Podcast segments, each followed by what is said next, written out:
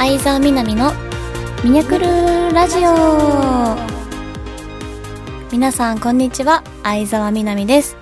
この番組は相沢みなみがリスナーの皆様と楽しくおしゃべりしていく番組です。と春になりましたね。春は出会いと別れの季節ですね。今日は大好きなスタバに寄ってから来ました。天気もいいしあったかかったので家を早めに出て今日は何を話そうかなと考えがてらスコーンとラテをセットスコーンとラテのセットを頼んでゆっくりしてきました。番組では皆様からのメッセージを募集しています。メールの宛先はサイトの右上にあるメッセージボタンから送ってください。皆様からのお便りぜひお待ちしております。それでは相沢みなみのミニャクルラジオ今日も最後までお付き合いくださいこの番組はラジオクロニクルの提供でお送りいたしますはい、OK です。よかった。よかった。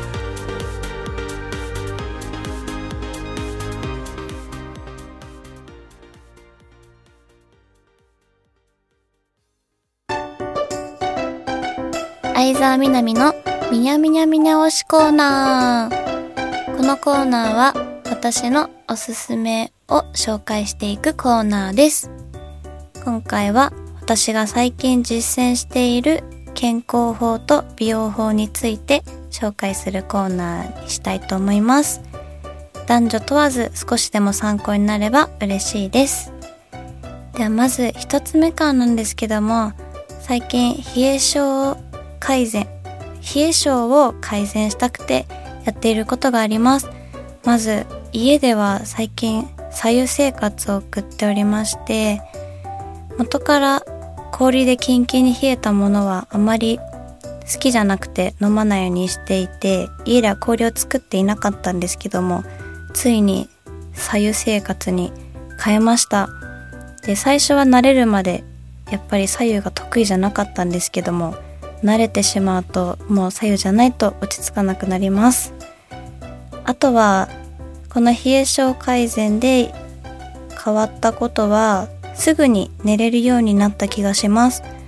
少し前までは湯たんぽ的なものを使っていたのとあと暖房もガンガンに使っていたんですけども今はなくても眠れるくらい体の対象がよく眠れるくらい体の代謝が良くなりました。でもまだまだ指先がちょっと冷たくてですねあのファンの方とかなんか受け取る時に触れた人とかにすごい指先冷たいねって心配されるのでまだ続けて完全にあったかくなれるように目指したいと思います。そして2つ目は便秘回避についてなんですけども私は元からその便秘とかには困っていないんですけどもなりたくないのでこれはやっています。まずあの温ヨーグルトって私は呼んでるんですけどもあの温かいヨーグルトをですね寝る23時間前に食べるんですけどもヨーグルトの乳酸菌たちが働いてくるおかげで腸の環境が整うんですけどまずこのヨーグルトを人肌に温めることによってその吸収力をアップします。なので私はそれに蜂蜜をかけてもっと吸収力をアップさせたりココアをかけてアンチエインエイアンチエイジング力を高めたりするためにも使ったりしています。注意点なんですけどもヨーグルトによって配合されている菌が違うのでぜひ自分に合ったヨーグルトを探してからやってみてほしいです。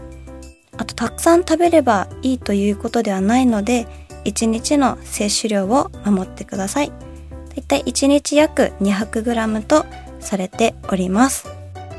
あとはそうですね。お腹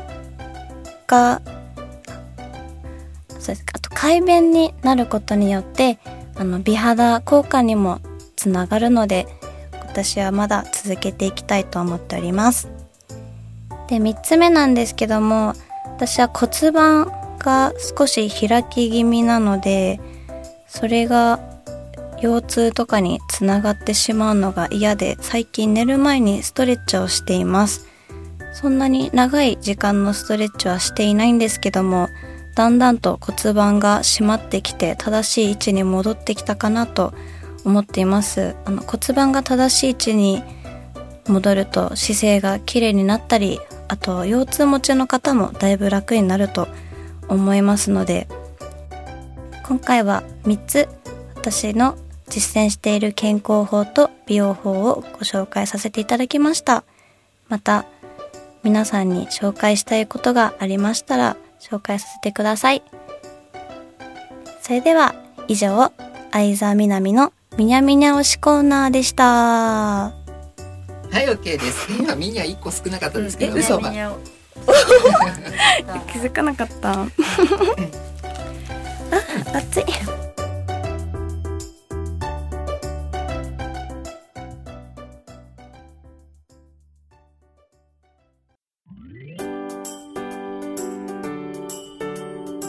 相沢みなみのラブラブミニャレター。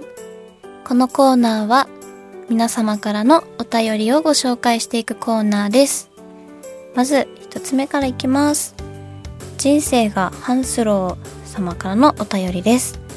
みなみちゃん、ラジオパーソナリティおめでとう。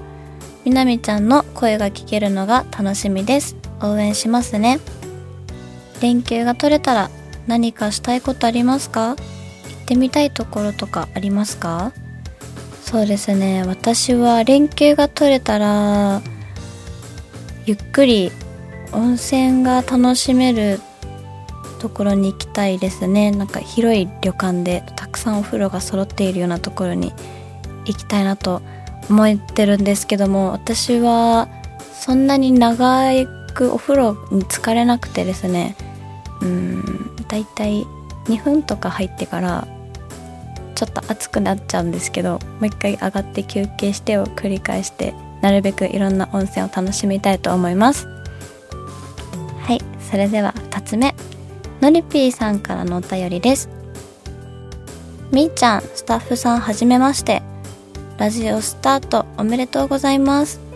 ラジオを通してみーちゃんの声を聞けるのをとても楽しみにしていました。うちは女の子ですがみーちゃんの大ファンです。ありがとう。ツイッターもインスタグラムも作品も拝見しています。なかなかイベントに行く勇気がなくて実はまだ一度もイベントには行けてなくてすみません。以前インスタグラムで会いたいと言ってくれた言葉がとても嬉しかったです。うちも今年は必ずイベントがあったら会いに行きます。そこで直接みーちゃんに会ってお話ししたいです。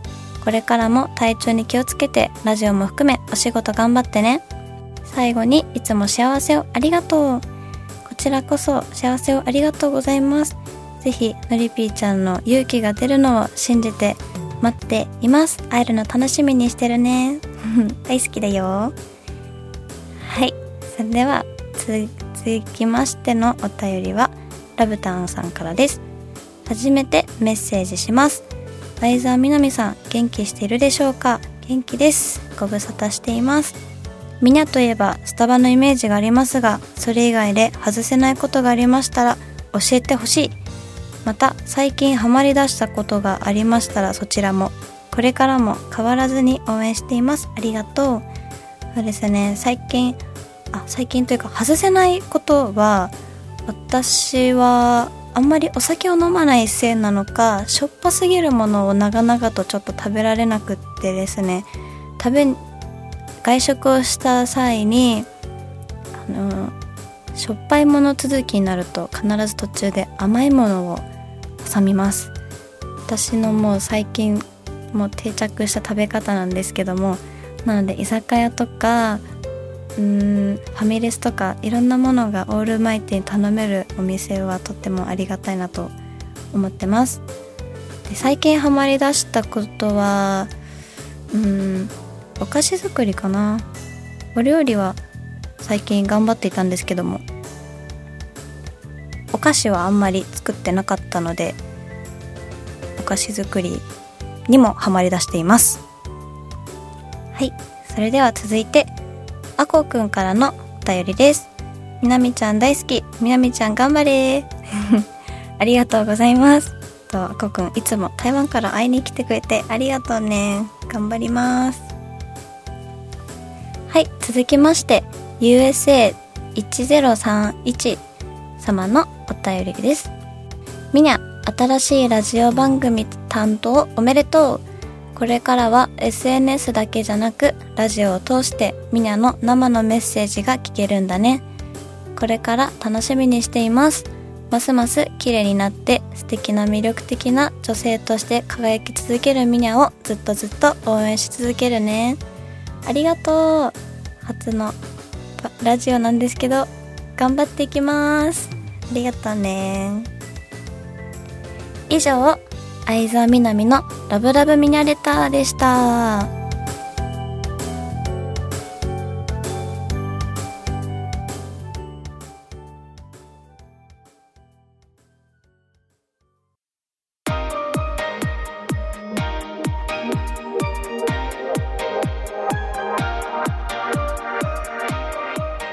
相沢みなみのミニャクルラジオ。